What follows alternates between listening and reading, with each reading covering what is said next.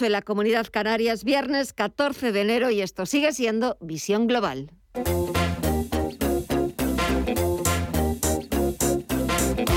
Esto es Visión Global con Gema González. Apenas una hora para que Wall Street eche el cierre hasta el próximo martes, porque el lunes es festivo en Estados Unidos, es el día de Martin Luther King. En una sesión donde se están imponiendo las ventas, aunque es cierto que en el sector tecnológico el Nasdaq 100 quiere recuperar todavía de forma tímida posiciones y está sumando un 0,18% en los 15.522 puntos.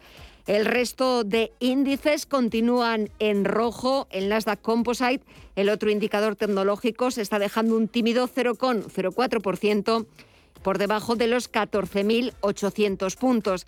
Y a pesar de que este viernes ha dado el pistoletazo de salida la temporada de presentación de resultados en Estados Unidos con los grandes bancos como Citigroup, Bank of America y Wells Fargo.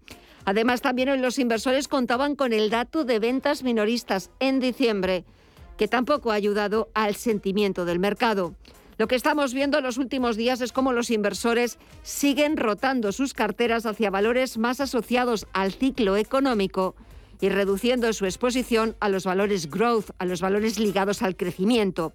Las manos fuertes del mercado están apostando por los sectores de banca, energía, utilities para los próximos meses. Y todo ello en un escenario de alta inflación que se va a quedar durante más tiempo del previsto que ha propiciado un cambio importante en la política monetaria en la Reserva Federal, tal y como constató ayer la nueva vicepresidenta, Lael Brainard, para quien reducir la inflación se ha convertido en la principal tarea en 2022, pero también es algo que hemos escuchado este viernes a la presidenta del Banco Central Europeo, a Christine Lagarde. Ha vuelto a advertir también sobre ese, esa inflación, sobre ese repunte inflacionario eh, y que tomará el Banco Central Europeo, ha dicho Lagarde, todas las medidas necesarias para que la inflación baje al 2% y vuelva a ese objetivo marcado por el Banco Central. El mercado en Estados Unidos ya está descontando al 83% una primera subida de los tipos de interés en Estados Unidos en marzo, a la que seguirían dos o tres más a lo largo del año. Eso en Estados Unidos, aquí en Europa de momento, por mucho que Christine Lagarde haya dicho que tomarán todas las medidas necesarias para que la inflación baje al 2%, de momento no está ni se espera una futura subida de tipos de interés aquí en la zona euro a lo largo de este 2022. Quizás nos sorprenda en los próximos meses Christine Lagarde. Echamos un vistazo a las pantallas y el sector tecnológico se está dando la vuelta. Hablábamos hace segundos de que lo estaba haciendo el Nasdaq 100, pero ahora también acompaña las subidas el Nasdaq Composite, un 0,05% arriba hasta los 14.815 puntos. Sigue en rojo el SP500, un 0,29% es lo que está bajando en los 4.645 puntos y el promedio industrial Dow Jones que retrocede un 0,85% en los 35.807 puntos. Y en el resto de bolsas latinoamericanas queda también una hora para que echen el cierre. ¿Cómo va esa negociación? Mirella, cuéntanos. Pues ha habido movimientos, el Merval de Argentina ahora se ha dado la vuelta, Cotiza al alza un 0,07% hasta los 85.432 puntos. El Bovespa en Brasil también en positivo. En los 106.770 puntos cotiza con una subida del 1,17%. Por su parte, el IPSA chileno a la baja cae un 0,57 hasta los 4.486 puntos y el IPC mexicano cotiza también en números rojos en los 53.535 puntos con una caída del 0,76%. Y si miramos al mercado de divisas y materias primas, Estefanía Muniz.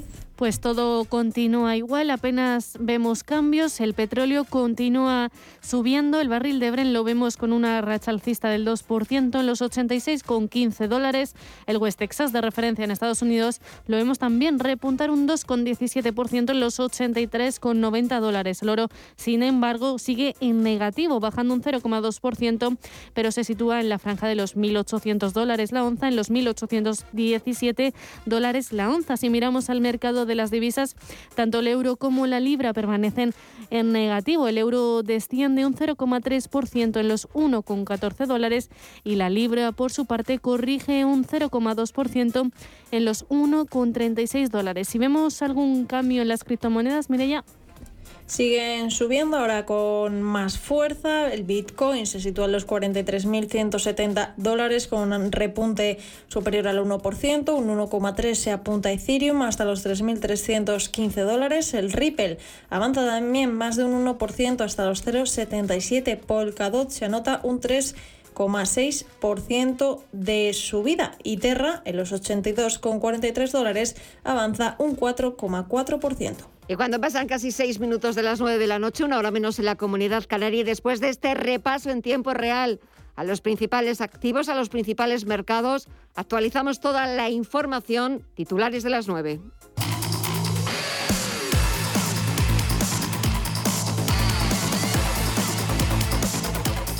La inflación cerró 2021 en el 6,5%, el mayor nivel en casi 30 años, según el dato definitivo de diciembre publicado este viernes por el INE, que corrige a la baja dos décimas el dato adelantado hace dos semanas. Este repunte contrasta con la ralentización en la zona euro, donde hay señales de que la inflación ha podido tocar techo. Solo en Estonia, Lituania y Letonia el índice de precios es más elevado. Por componentes, aparte del encarecimiento de la energía, en los alimentos también se perciben subidas importantes respecto a hace un año. Por ejemplo, el aceite de oliva es un 26,7% más caro.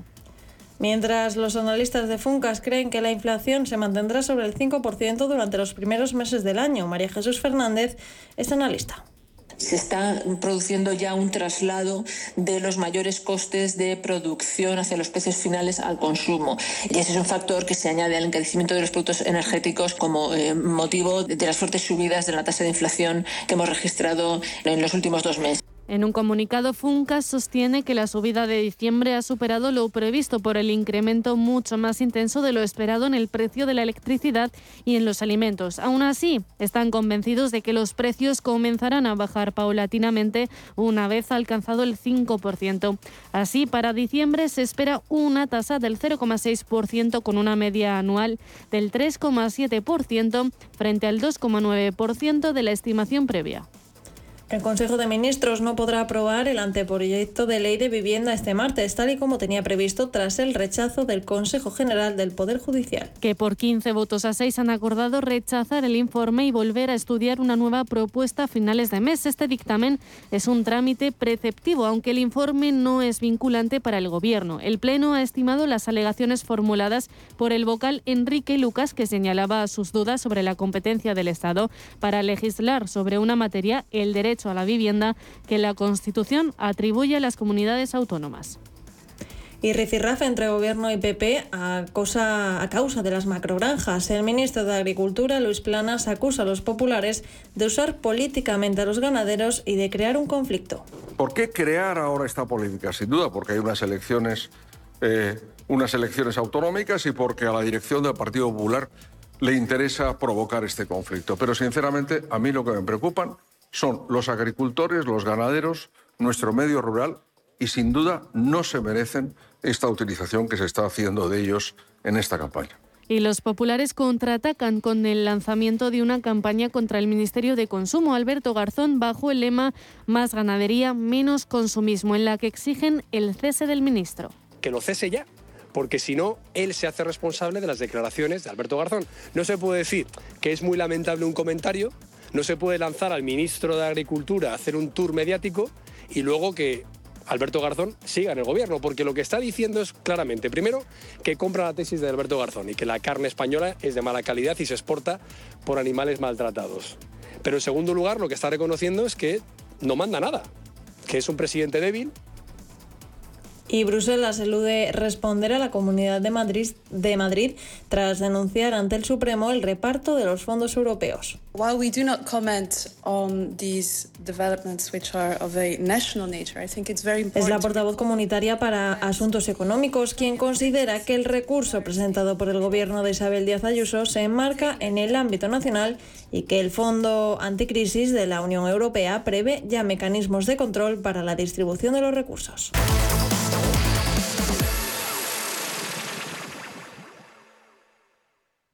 La información tiene muchos puntos de vista, pero el tuyo lo tenemos los viernes por la noche en Informe Chorbinson, con Javier Chorbinson, en Radio Intereconomía.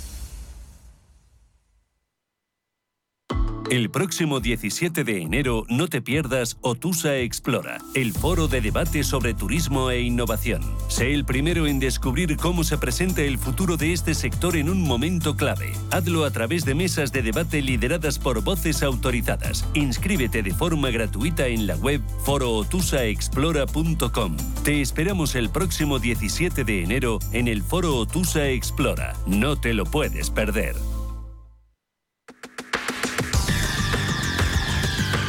El análisis del día con visión global.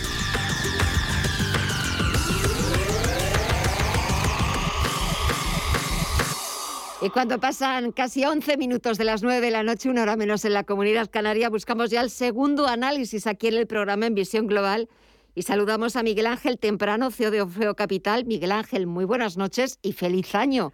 ¿Qué, ¿Qué, tal se está portando? Igualmente, Gema, muy buenas noches. Gracias. ¿Qué tal se está portando 2022? Bueno, ha empezado rarito, ¿no? Eh, de hecho, hay, hay unos textos dicen que en función de cómo se comporte la primera semana, así va a ir el año, y digo, pues como sea así, apañados vamos. Pero... La verdad es que como sí, como, como, nos fiemos de, estos primeros días, la verdad, es, y demos ya el ejercicio por concluido, más vale que tú y yo nos dediquemos a otra cosa. Yo totalmente de acuerdo. Yo, yo vamos, eh, no, no, a mí no me gusta Cuba, pero vamos, que no me iría a una isla paradisíaca porque tengo la sensación de que pase lo que pase, va a ser un año convulso. ahora mismo nos estamos moviendo en una situación de las eh, que puede afectar a las bolsas de una manera brutal, ajeno totalmente a ella, que no tiene nada que ver, un problema geopolítico que es el tema de Rusia. Yo cuando leí el primer informe que publicaron los americanos, que había dicho la CIA, que había una acumulación de 10 batallones tácticos en la frontera, eh, me preocupó, pero es que día tras día, día tras día, es preocupante. Y ayer cuando, bueno, escuché, escuché la traducción, porque yo no entiendo nada de ruso. Yo tampoco. Lo que dijo el, el, el, eh, el, el negociador ruso en Ginebra o lo que fuese, que las conversaciones habían sido decepcionantes eh, y luego empezamos con una escalada de de que si pues que si me pones sanciones yo lo que hago es que o, o, mandas eh, armas a los guerrilleros ucranianos yo voy a mandar eh, a instalaciones militares o armas a Venezuela y Cuba digo uy esto mira estas navidades me he leído un libro curioso que se llama Nunca de Frederick Forsyth perdón de, de Ken Follett que, habla de, cómo se puede llegar a una guerra nuclear por una, un cúmulo de estupideces. Eh, no digo yo que vayamos, estemos ni muchísimo menos en una guerra nuclear, pero que nos va, que como esto se, se alargue a, los inversores en bolsa nos va a machacar. Una, una invasión en, em, de Ucrania por parte de los rusos tendría un efecto, primero, de, miedo y luego, porque no nos olvidemos, eh, los rusos han amenazado con algo que nos puede masacrar a los europeos, que es con el cierre del gasoducto. Exacto. Y hoy por hoy Rusia es el primer proveedor de gas de Europa. Si ya estamos mal como estamos, no quiero ni saber si estos tíos nos cortan el chorro. Yo también, no, no, no, me lo quiero ni imaginar porque con las cosas del comer o con las cosas de, de la energía no se juega.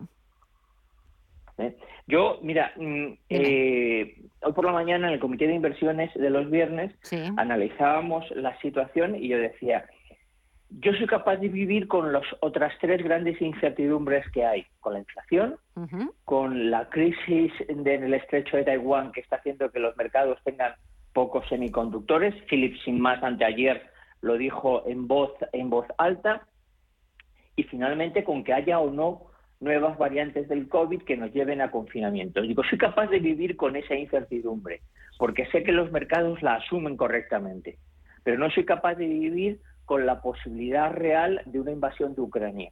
Como eso ocurra, las bolsas se van a pegar una bofetada brutal y además una bofetada que va a ser muy larga en el tiempo porque va a venir va a venir eh, acompañada de una consecuencia detrás de otro. Pues sí es verdad que los rusos mandan armas a Venezuela y Cuba, los cuales van a estar encantados de recibirlas, porque obviamente es un insulto a los americanos y me imagino que vendrán acompañadas de dinero, y luego que a los europeos nos corten el gas. Eso puede ser un desastre. Digo, esa es la mayor incertidumbre, un factor geopolítico ajeno a las bolsas mm. que, eh, que puede masacrar los mercados bursátiles en el próximo mes o mes y medio. Digo, por lo tanto, seamos cautelosos y a pesar de que se abren ventanas, la de Philips de ayer fue el ejemplo de ayer, perdón, fue el ejemplo más claro de ventanas que se nos van a abrir durante el año para invertir. Una buena compañía que ha tenido un momento puntual de problemas porque ha dicho que la cadena de abastecimientos no ha llegado adecuadamente y luego porque bueno han tenido que cambiar los forros de los respiradores eh, que tenía. Pero bueno, un tema puntual un tema puntual, se te abre una caída de un 15%, te da una posibilidad de entrar como ocurrió con Airbus antes de las Navidades, no entramos. Porque no quiero que esa posibilidad de, una invasión me pille hasta arriba de, de equity. Porque como te pilla hasta arriba, no es que no tengas posibilidades de entrar, es que además no tienes posibilidad de salir.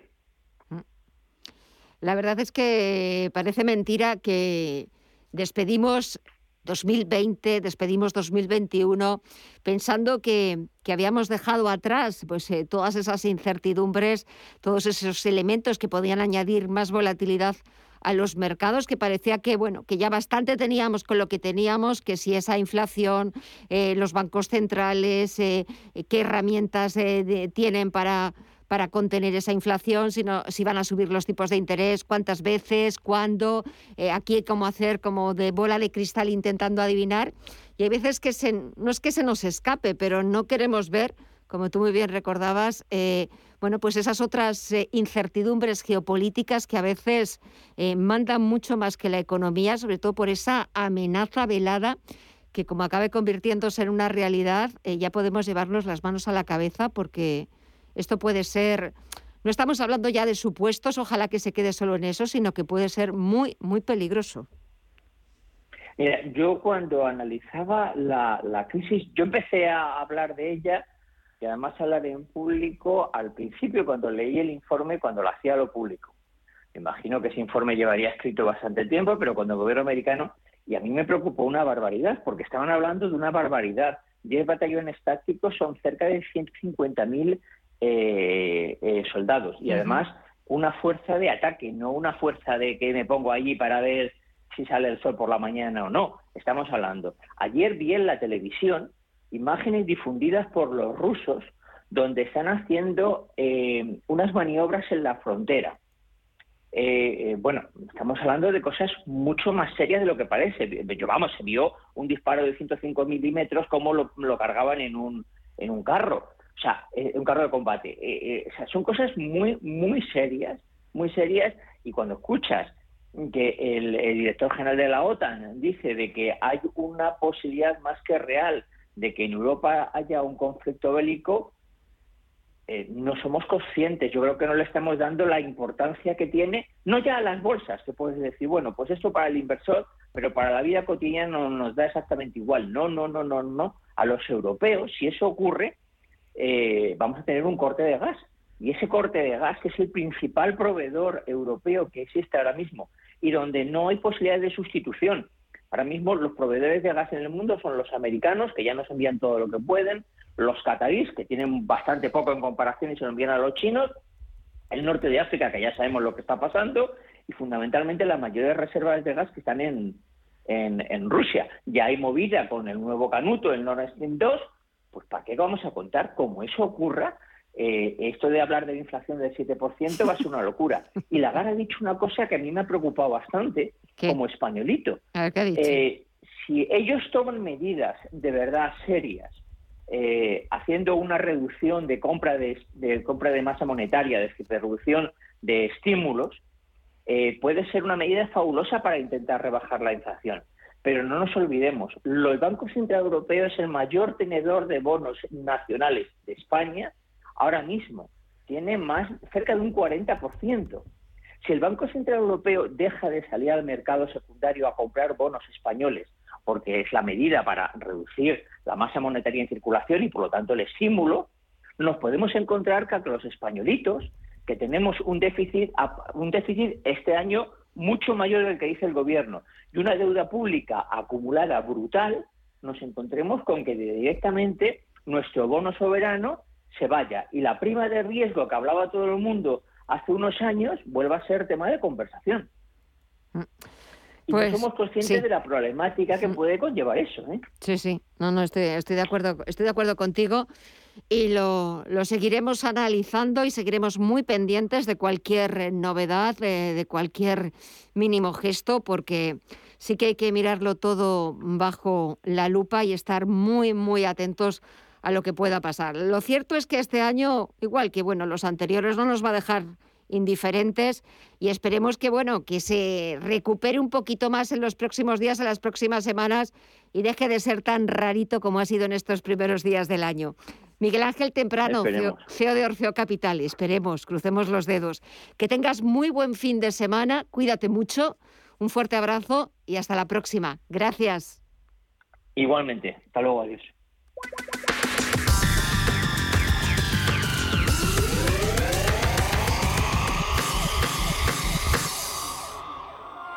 Ya están aquí las rebajas del corte inglés. Ponte en modo rebajas. Con descuentos de hasta el 50% en una selección de prenda exterior de Woman el corte inglés, Joyce y Coachella. Si estás en modo estrena tendencias o en modo descubierto un tesoro, aprovecha las rebajas del corte inglés en tienda, web y app.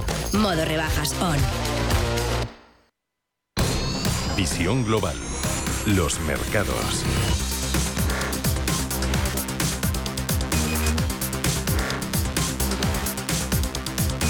Y de vuelta a las principales bolsas europeas, el IBEX 35 despide la semana por encima de los 8.800 puntos. El lunes partirá desde los 8.000. 806, aunque este viernes se ha dejado un 0,12%, pero la semana la despide con saldo positivo del 0,63%. En cuanto a valores dentro del selectivo, el desplome que hoy ha registrado la francesa EDF ha, sido mm, un lastre para algunas eh, compañías, para utilities y para empresas de renovables en el IBEX, como es el caso, por ejemplo, de Siemens Gamesa, que se ha dejado un 3,12%, o Solaria, que ha perdido un 2,63%. Acciona también se ha visto penalizada por ese fuerte desplome de la francesa EDP y ha perdido al cierre un 1,82%. En el lado contrario, las mayores subidas se las ha notado Grifols, de más de tres puntos porcentuales, por encima ya de los 17 euros por acción. Le ha seguido Merlin Properties, que también está ya por encima de los 10 euros por acción, ha sumado algo más de dos puntos porcentuales. Y buen día para Farmamar, que ha conseguido recuperar parte de las caídas de las últimas sesiones. La compañía ha sumado un 1,7% o AENA, que ha subido un 1,43%. En Europa, en los mercados de renta fija, las tasas negativas del Bund alemán se reducen al menos 0,04% y aquí en España la rentabilidad del bono a 10 años supera el 0,6%. Echamos un vistazo, vamos a ver qué nos depara la agenda del próximo lunes, del lunes 17 de enero. Cuéntanos, Estefanía. La agenda del próximo lunes está centrada aquí en España en la visita oficial del nuevo canciller alemán Olaf Scholz. Fuera de nuestras fronteras, Eurostat publicará el IPC de diciembre y Wall Street estará cerrado por el día de Martin Luther King спокійно.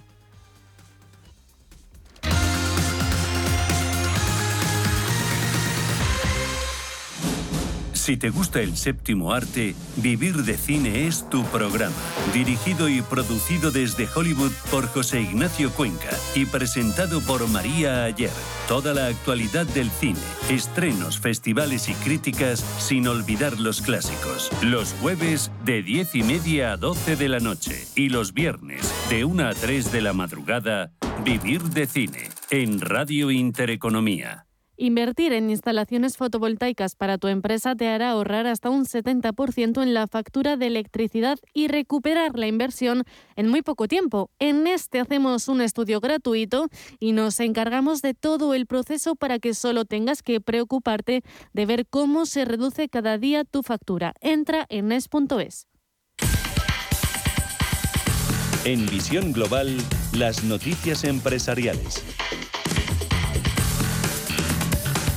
Telefónica avanza en la desinversión de activos para hacer caja. La Teleco ha acordado la venta de parte de su red de cobre al fondo Macquarie. La compañía se ha propuesto abandonar en 2025 el cobre, el material que sustentaba la anterior tecnología de conexión de banda ancha en España. Precisamente en agosto, Telefónica comunicó el cierre de mil centrales en el primer semestre, lo que equivale al desmantelamiento de 65.000 toneladas de cobre, un proceso que ahora recibirá un fuerte espaldarazo. La Teleco se desprende con esta operación de una parte de la red de cobre que aún retenía y recibe por ella 200 millones que servirán para incrementar la caja y amortizar deuda. Un juzgado de Madrid reduce en 16 millones la indemnización que el Banco Santander deberá pagar a Andrea Orcel. El fallo judicial enmendado se produce después de que tanto el banco del banquero italiano como Santander solicitaran una aclaración al juez sobre los 35 millones de euros de la cláusula de rescisión otorgada inicialmente a Orcel por el tribunal el pasado 10 de diciembre. Y el juez de la Audiencia Nacional, Manuel García Castellón, rechaza la solicitud del presidente de Iberdrola, Ignacio Sánchez Galán, de declarar por videoconferencia el próximo martes en el caso Villarejo. Tanto Galán como Rafael Orbegozo, ex jefe del gabinete de presidencia, habían fundamentado esta solicitud en la situación sanitaria por la evolución del coronavirus en España. La resolución del magistrado señala que la videoconferencia se configura como una opción subsidiaria respecto a la vía principal, que es la declaración presencial.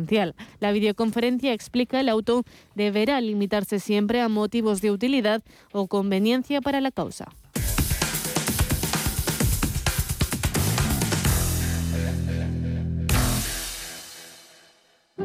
Hazte amigo del Museo del Prado y siente el orgullo de colaborar con uno de los museos más importantes del mundo.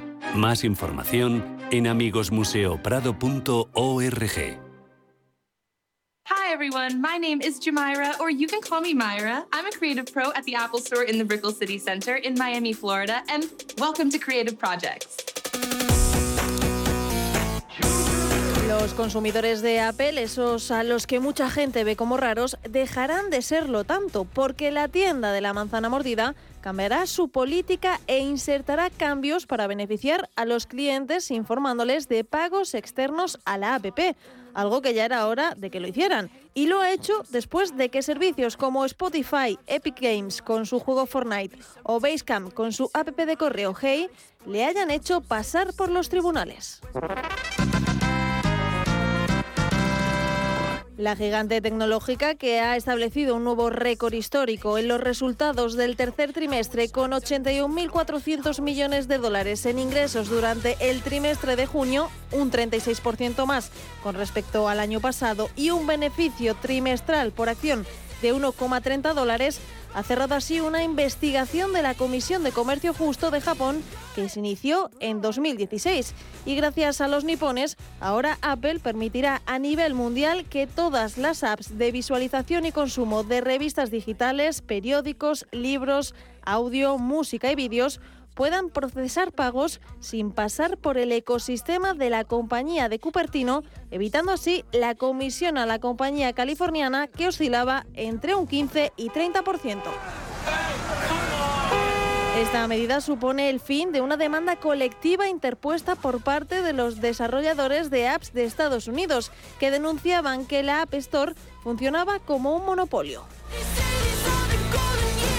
Ahora estos desarrolladores podrán informar por email a sus usuarios de opciones de compra fuera de su app para ellos y además la tienda de Apple ampliará de menos de 100 a más de 500 los niveles de precios que los desarrolladores pueden ofrecer para las suscripciones, las compras dentro de aplicaciones y las apps de pago.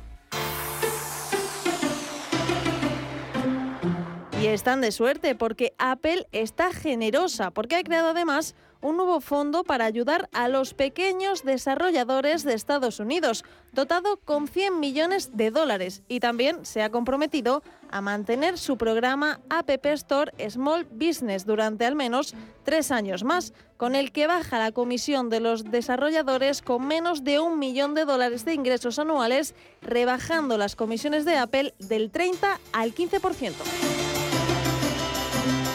Pero sin prisas, consumidores de Apple, porque el cambio no entrará en vigor hasta principios de 2022. Pero no os desilusionéis porque tendrá que llevarlo a cabo ya que tendrá que seguir informando de los cambios en la App Store al organismo japonés durante los próximos tres años.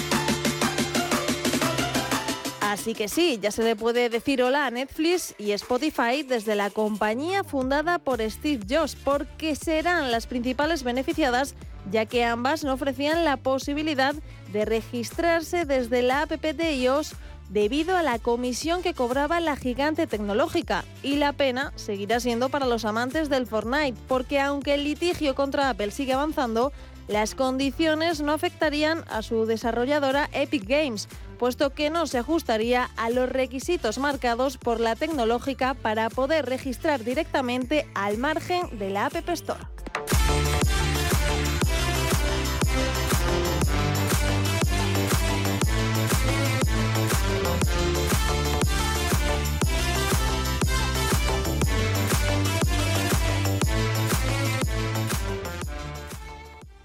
Radio Intereconomía, una excelente plataforma para anunciar tu empresa, con una audiencia exclusiva, con poder adquisitivo medio alto y que sabe lo que quiere. Teléfono 919992121 y en comercial arroba intereconomía.com. Radio Intereconomía, la radio de las empresas. En Visión Global, la tertulia de los negocios.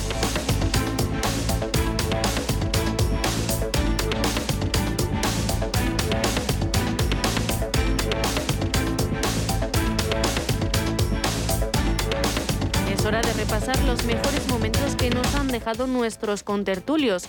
Empezamos el lunes hablando del borrador del anteproyecto de ley de derecho a la vivienda que el Gobierno quería llevar al Consejo de Ministros del próximo martes, pero que tras el varapalo del Consejo General del Poder Judicial que hemos conocido hoy, quizás tenga que esperar. Nos acompañaron Miguel Villarejo, Juan Iranzo y Rafael Moreno. Pues eh, sí, podemos empezar por, por, la ley de vivienda, porque la verdad es que por mucho que uno esté en contra de, de, regulaciones en el sector de la vivienda, la verdad es que hay un problema y, es un problema que, que, desgraciadamente no se ha resuelto en ninguna en ninguna parte y todas las medidas que se han aplicado limitación de rentas, subsidios, esto, mm, el concentrar un porcentaje de cada promoción para, para entregarlos o elevarlo, todo eso mm, tiene efectos mm, que, que, lo neutralizan y ahora mismo es, me imagino que es vamos que es consecuencia de las de las famosas economías de, de aglomeración. Cuanto más junta y cuanto más concentramos tanto la, la actividad económica como, como la población esto aumenta la productividad y entonces hay unos incentivos muy fuertes a que, a que la gente viva en, en, los mismos sitios.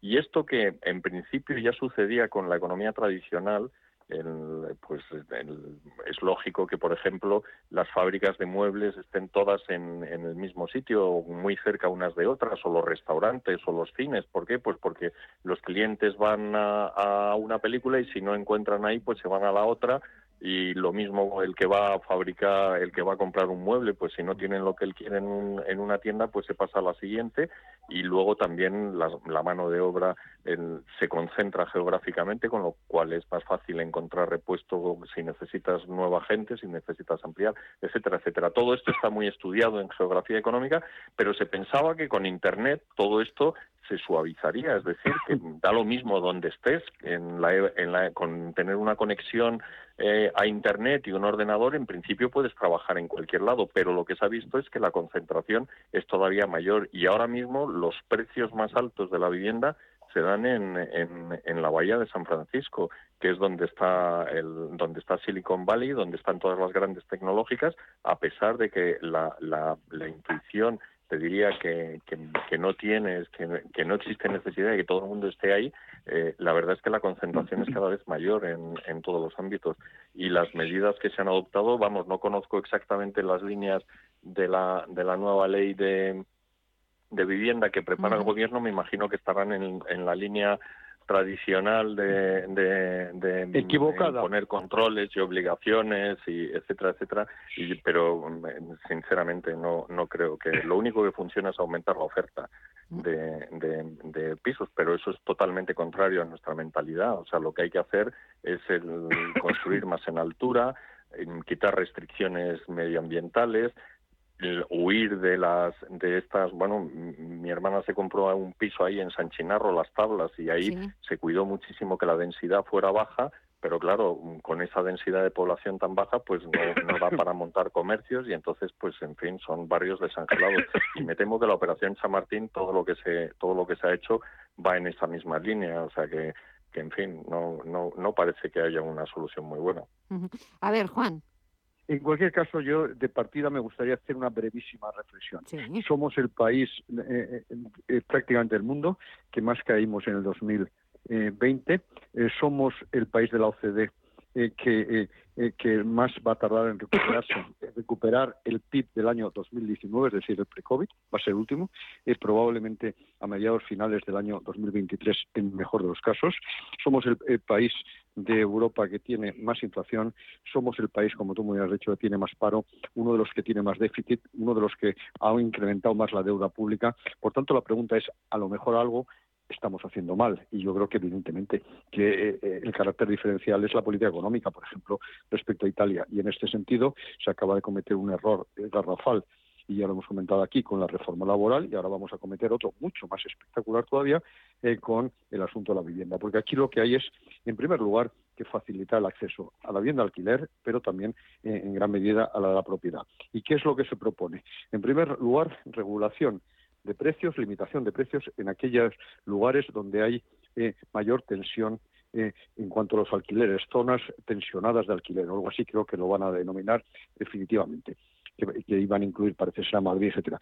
Bueno, pues ese es el mejor mecanismo para que se produzca la oferta de viviendas de alquiler en contra de lo que decía eh, Miguel, que había que aumentar la oferta. Bueno, pues evidentemente esto lo va a reducir porque eh, va en contra de la oferta y la demanda, que fija los precios, ¿no? Precios tasados.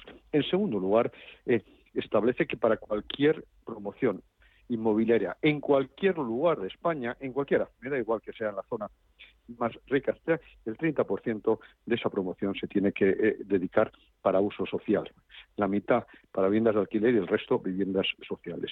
Eso aparte de crear enormes problemas a muchas personas que se van a sentir muy incómodos, por ejemplo, viviendo en la moraleja, etcétera. Yo lo llamo eh, el, trauma de San Genaro, de mm. precisamente que cuando se van de San Genaro, que allí son unas personalidades, la familia Alcántara, a eh, eh, precisamente los de Salamanca, pues son unos desgraciados. Bueno, pues eso puede eh, provocar, pero aparte del asunto social, que va a generar un incremento enorme de los precios de las viviendas libres, de esas que queda el 70%.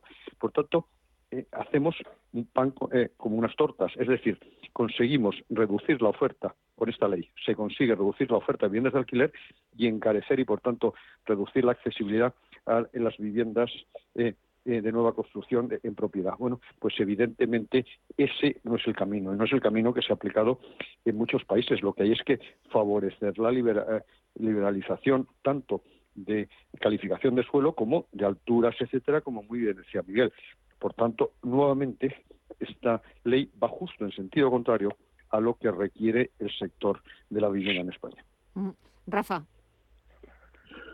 Sí, yo en la línea, en la línea que, que tanto dice Juan, pero, pero también Miguel, yo creo que fue hace cuatro o cinco años cuando fue el momento de ruptura o el primer momento de la historia en el cual vivía más gente en las ciudades que en el campo desde el comienzo de la humanidad. Creo que fue hace cuatro años, cinco, cuando, cuando, cuando fue la primera vez que, que la población de ciudades. Esto es imparable. Es decir, esto que, que de las, los sitios despoblados y los sitios eh, como lo llaman los sitios vacíos y vaciados. Vaciados, vaciados. vaciados, sí. este, este, este, este romanticismo, este romanticismo que va en base a esto es, es erróneo.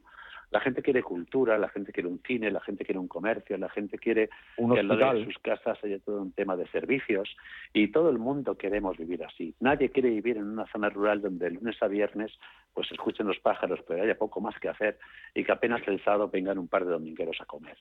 Y por mucho internet que haya, la gente quiere salir, relacionarse, porque el ser humano es un ser humano social. Y esto es imparable. Y como es imparable, pues hemos tenido la, parte negativa que en los últimos 50 años pues la vivienda se ha convertido en las ciudades en un problema absolutamente monumental. Y no es en España, ocurre en todos los sitios. Y esto es así. Y es una realidad. Y antiguamente nuestros padres podían comprarse una casa, una hipoteca, 13, 15 años, y a lo mejor era el 30% y ahora de su salario tienes que estar 30 y pagar el 40 o el 50 y ni aún así. Y ni aún así. Por lo tanto, es un enorme problema. Lo que no puede solucionarse este problema es con una ley llamada, mal llamada de vivienda, donde se ponen unos parchecitos que me recuerda lo que está pasando con la reforma laboral para intentar simplemente sobrevivir y hacer cuestiones que no van a ningún sitio. Este es un problema absolutamente estructural que habría que cogerlo con ahora sí expertos, no aquellos que nos contaron de la pandemia, y realmente, como, como eso Juan cuando nos contaba, ¿no? cuando estaban, ¿verdad, Juan, en aquellos comités o, centros de estudio para temas fiscales hace años? Eso, es. Eh, un comité de este tipo que se dedica a pensar durante seis meses, durante un año, y que saque una estrategia de país para que esto se solucione en 15, 20, 25 años. Porque ahora no se va a solucionar. Y por lo tanto, tiene que haber una estrategia real, y estoy hablando por hablar, porque yo sé que esto es imposible hacerlo pero esto es lo que se debería hacer. Entonces te plantea una solución a 20, 25 años. Vamos a ir a Viena, que puede ser un modelo erróneo o no, pero en Viena, oye, pues casi el 50% vive de alquiler en alquileres de toda la vida que son de protección social. Y la gente está medianamente satisfecha. ¿Es adecuado? ¿No lo es? No lo sé, pero oye, por lo visto en Viena ha funcionado. Vemos Berlín, que no ha funcionado para nada el tema de poner techo a los alquileres y por lo tanto, pues estamos viendo la tergiversación y cómo se está tensionando Berlín gracias a lo que ahora quieren hacer aquí. Por lo tanto, no funciona. Entonces a mí la ley de la vivienda me parece un bluff absoluto una vez más. Solo se solucionaría con una estrategia a largo plazo viendo pros y contras en un tema enormemente complejo, donde no hay soluciones fáciles y donde si hay una máxima, es la que ya ha dicho Miguel y ha corroborado Juan, aumentar la oferta y solo cuando se aumenta la oferta pueden los precios poquito a poco ir bajando, a lo menos ajustándose y en un plazo de 15, 20, 25 años, si no antes, pues a lo mejor lo que usted pagaba en una hipoteca 35 años, 50% de su salario, pues será bajado a 15 y ocupa el 30%. Y a lo mejor los alquileres que antes suponían algo absolutamente inconcebible a lo que no se podía alcanzar ni llegar y que solo ahora en Madrid estamos viendo que pagan latinoamericanos unos cuantos más en ciertas zonas porque el español no llega, pues entonces a lo eso se soluciona. Pero no con estas partes, no con estas leyes que no van a ningún lado, no con estas cuestiones que solo lo que hacen es agravar el problema y por supuesto no haber ninguna solución. Insisto, un problema absolutamente real, que no somos los únicos que lo sufrimos, pero que si hubiera realmente un liderazgo del cual carece nuestro país, que juntara realmente a personas que saben o pueden saber del tema y les pusiera a estudiar durante un año, siendo indudablemente importante el resultado de dicha de dicho análisis y siendo eh, pues pues pues que conlleve eh, consecuencias eh, y leyes aquello a lo que llegaran podría empezar a solucionarse. Pero siempre es una cosa a largo plazo, consensuado y con expertos y fuera de las manos de la política de encima de todo. Por supuesto, pero también a corto plazo cumpliendo el Estado de Derecho. Porque ¿por qué en el Reino Unido ha tenido tanto éxito la vivienda alquiler? Porque en caso de impago o algún conflicto, el desahucio tarda cinco días.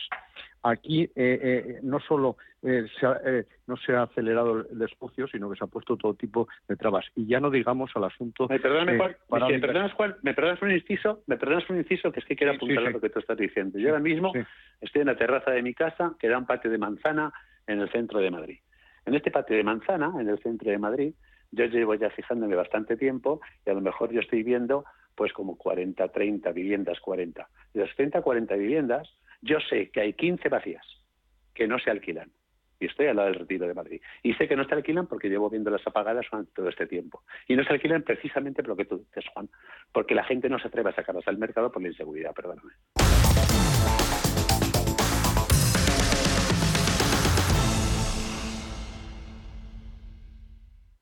Mis huesos y articulaciones notan el frío y la edad. Por eso, tomo Condrohelp, de Laboratorios Marnis. Condrohelp contiene una alta concentración de condroitina, glucosamina, colágeno, ácido hialurónico y vitamina C. Y disfruto de vivir en movimiento. Recuerda, pide Condrohelp en herbolarios, para farmacias y en parafarmacias del corte inglés. Más información en marnis.es.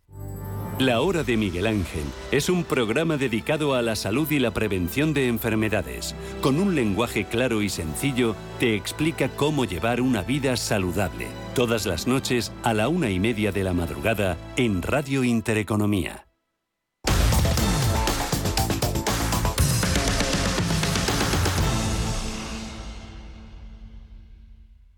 Al igual que todos los comienzos de año, les preguntamos a nuestros contertulios de los martes, Miguel Córdoba y José Aguilar, si el Gobierno también tendría una lista de buenos propósitos. Eh, yo sinceramente creo que el Gobierno eso no se lo puede permitir porque ese acuerdo, que ya sé que es light, que no es una reforma como querían los radicales, eh, pues, pero yo creo que el, ante Bruselas, con el sello puesto de empresarios y sindicatos y, la existencia del gobierno, eso vale, mucho sobre todo de cara a la credibilidad nuestra como país y a esos famosos 140.000 millones de ayudas. Eh, yo sinceramente mm, me imagino que, eh, Bildu, RC, pues tienen que, demostrar a su público que, son radicales y que le van a poner las cosas difíciles al gobierno. Pero sinceramente creo que debería de salir tal y como está. Yo, de luego, si estuviera en el gobierno y se planteara un tema de estos, no lo aceptaría.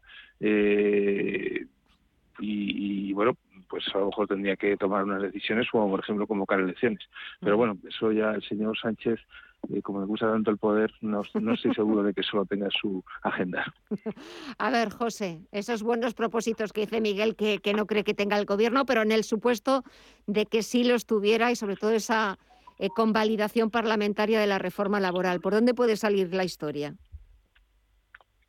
Es, curioso cómo en este caso el gobierno está mendigando, exigiendo, presionando a, los partidos de la derecha, porque eh, las reformas que han sido capaces de pactar con los agentes sociales es una reforma que de alguna manera cumple o cubre las expectativas de sus votantes, en el sentido de que iba a derogar la, reforma de 2012 impuesta por el PP, pero que al mismo tiempo no introduce cambios eh, sustanciales o no, no crea un marco de relaciones laborales que sea excesivamente inestable o, poco fiable desde el punto de vista de las autoridades europeas.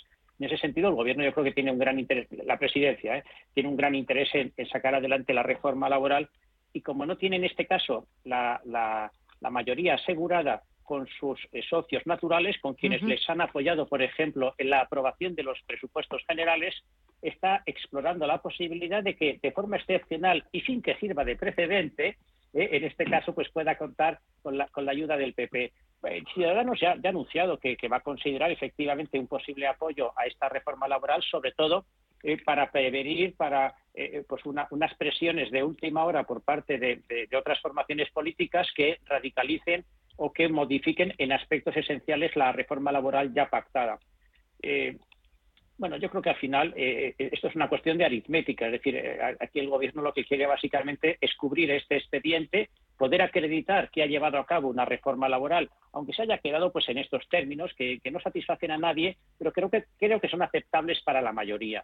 Y entonces efectivamente comparto con Miguel que sería deseable que, esta reforma saliera adelante sin muchas modificaciones y ahora habrá que ver si eh, eh, el gobierno va a jugar a dos bandas, va a intentar que eh, la mayoría natural, que sus apoyos naturales no le fallen a última hora y tener quizás como plan B, como alternativa, la posibilidad de que de forma excepcional, en este caso, pueda recibir el apoyo de otras formaciones de derecha o centro derecha.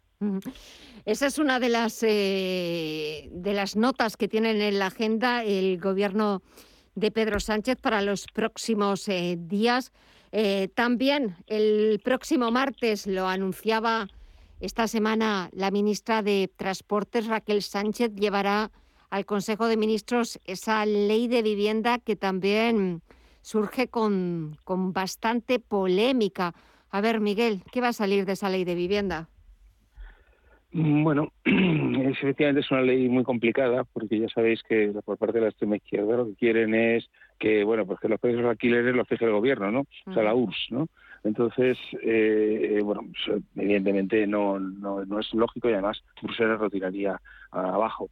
Entonces, están intentando buscar, yo creo, que, situaciones eh, o, modelos con los cuales, bueno, pues se pueda, digamos, eh, recordar un poco sobre todo los incrementos, que se tengan que ajustar a determinados índices y ese tipo de cosas, ¿no?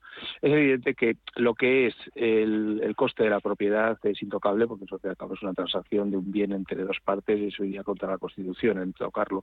Pero sí, el alquiler es lo que ellos están intentando, yo creo que es el punto clave de toda esta ley de vivienda, porque efectivamente muchas personas vienen en alquiler y muchas más para tener que vivir, porque evidentemente el acceso a una vivienda en propiedad, sobre todo en las grandes capitales o en algunas zonas de coste, es imposible.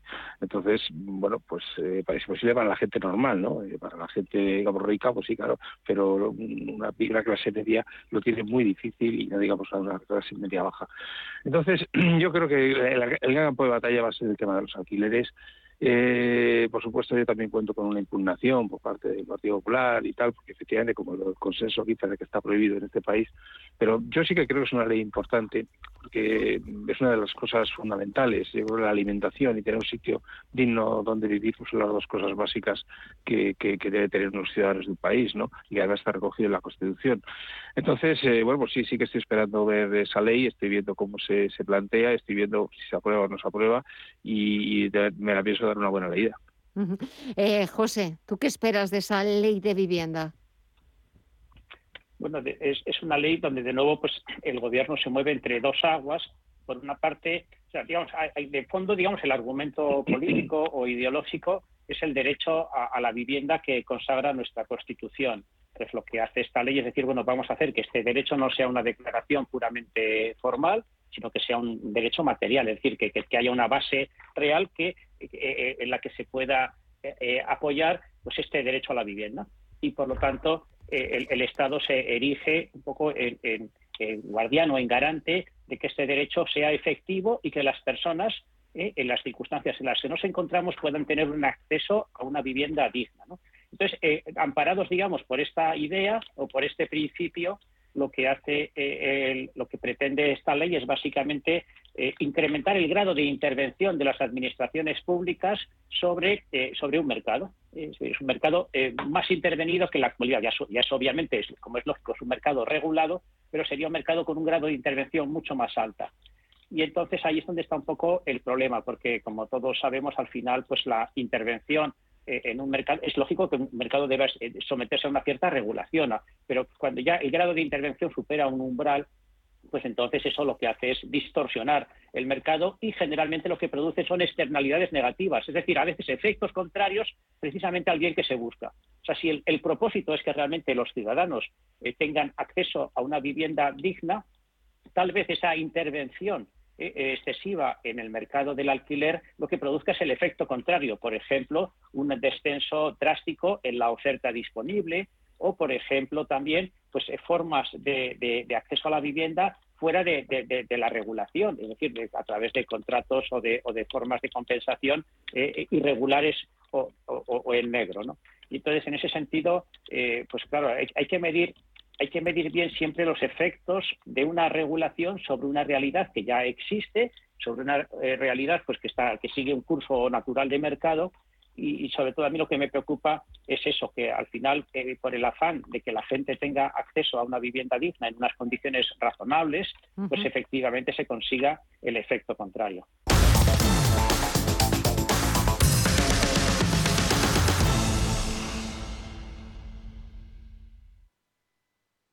Y no podíamos dejar de pedir la opinión de Pedro Fernández y Ricardo Gómez, que estuvieron con nosotros el miércoles sobre la polémica en torno a las macrogranjas. Quien pide, recibe. Él quería esto y quien pide, recibe. Y él ha recibido o va a recibir, pues en el fondo, lo que ha pedido. Hay que ser, creo yo, mala persona, entre otras cosas, para primero irse fuera, hacer unas declaraciones fuera, con lo cual ya no da la cara. Poco valiente ya me parece, para empezar. Uno. Dos. Absoluto desconocedor del sector. muy desconocedor del sector. No olvidemos que él dirige una cartera a la que van a ir destinadas todos esos frutos, es decir, el, el consumidor final, en este caso, de carne. Es tan desconocedor de un sector que es el cuarto del PIB español, el cuarto. Primero es turismo, segundo, muy importante, todo lo que tiene que ver con automoción, tercero, todo lo que es la manufacturación y en cuarto lugar, en torno a un 2% del PIB, la parte ganadera de España, tanto de exportación fundamentalmente como de consumo interno. Es simplemente ganas pues de lo que vienen haciendo, que es en vez de afrontar problemas, confrontar personas. Eso es lo que hacen. No afrontan, confrontan, enfrentan a personas, no afrontan los problemas y en vez de generar una mayor exportación, en este caso, de nuestra carne, lejos de eso, lo que hace es confrontar a la gente de dentro, porque solo en la confrontación saben que pueden generar su valor añadido. En la gestión en tiempos de paz y de crecimiento sostenido, no solo no son capaces, es que no tienen talento. Como no tienen talento, lo sustituyen con la confrontación constante y permanente. Y además, cobarde, porque no lo hace aquí, lo hace fuera. Y además, en Reino Unido, un agravante importante que acaba de salir de la Unión Europea y que ahora sí paga un impuesto importante por la carne que venga de la Unión, en este caso de España. Muy poco acertado, muy poco controlado, ya termino, y que genera primero desgobierno completo, completo. Es muy difícil gobernar un gobierno con 22 carteras y 1.200 asesores. 22 carteras. El único gobierno en toda la Unión Europea que tiene 22 carteras ministeriales. Y a su vez 1.200 asesores. Solo asesores. Más luego toda la plataforma que conlleva una cartera ministerial. O cada cartera ministerial. Con toda esta mega infraestructura que crea esta, que ha creado este gobierno, pues solo tenemos eso, confrontar personas, en este caso confrontar españoles, y no afrontar los problemas de los españoles. Parálisis por el análisis. A ver, Ricardo, ¿cuál sería tu análisis? Bueno, yo creo que eh, si la izquierda tuvo su 15M laboral, pues eh, la derecha tiene su 20M rural, ¿no? que es además como le han llamado a la manifestación, Juntos por el Campo y 20M rural. Es llamativo el número, el conjunto de asociaciones que han convocado esta manifestación del 20 de, eh, marzo. Que llaman el 20M, el 20 de marzo. Es una manifestación muy importante que se va a producir después de las elecciones, casi un mes y medio, un mes y una semana después de las elecciones de la Junta de Castilla y León o al Parlamento, las Cortes de, Castilla y León. Y yo creo que de alguna forma, de lo que decía Pedro, me quedaría con efectivamente algo que, que a mí cuando leí ayer ¿no? el texto del The Guardian y también la pieza que publicó The Guardian en el mes de julio ya también, cuando el ministro Garzón hizo un vídeo en el que empezaba ¿no? a, hacer estas afirmaciones en relación a, a, la calidad ¿no? y al maltrato de animales en, en las determinadas macrogranjas eh, en España y, de alguna forma poner en tela de juicio ¿no? la calidad de un producto tan importante como decía también Pedro, que es pues, el cuarto, ¿no? el sector cárnico en, exportación eh, a nivel internacional, en, desde el punto de vista del PIB, perdón, y desde el punto de vista de exportación, es el 25% ¿no? del conjunto de las exportaciones alimentarias de nuestro país, el, producto cárnico y los derivados de lo cárnico. ¿no? Entonces, claro, ir a The Guardian.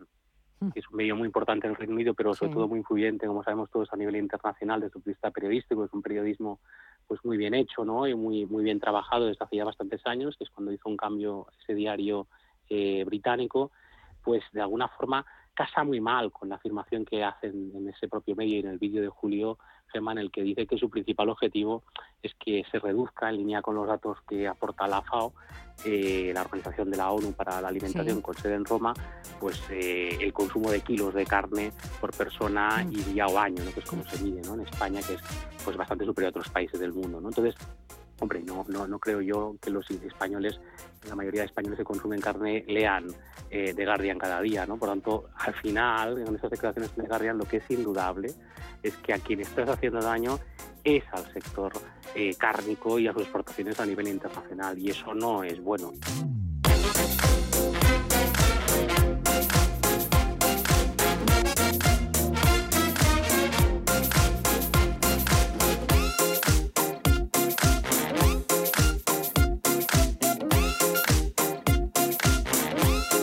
Así nos despedimos, así ponemos punto final a esta edición de viernes de Visión Global. Gracias como siempre por acompañarnos un día más, por permitirnos que les acerquemos una visión global de la actualidad, de lo que pasa a este y al otro lado del Atlántico. Como siempre, muchas gracias, que disfruten del fin de semana. Nosotros volveremos a partir del lunes de 8 a 10 de la noche. Volvemos a nuestro horario habitual después de las fiestas con nuevas ganas, con aires renovados para comenzar este 2022. Gracias, buen fin de semana y hasta el lunes.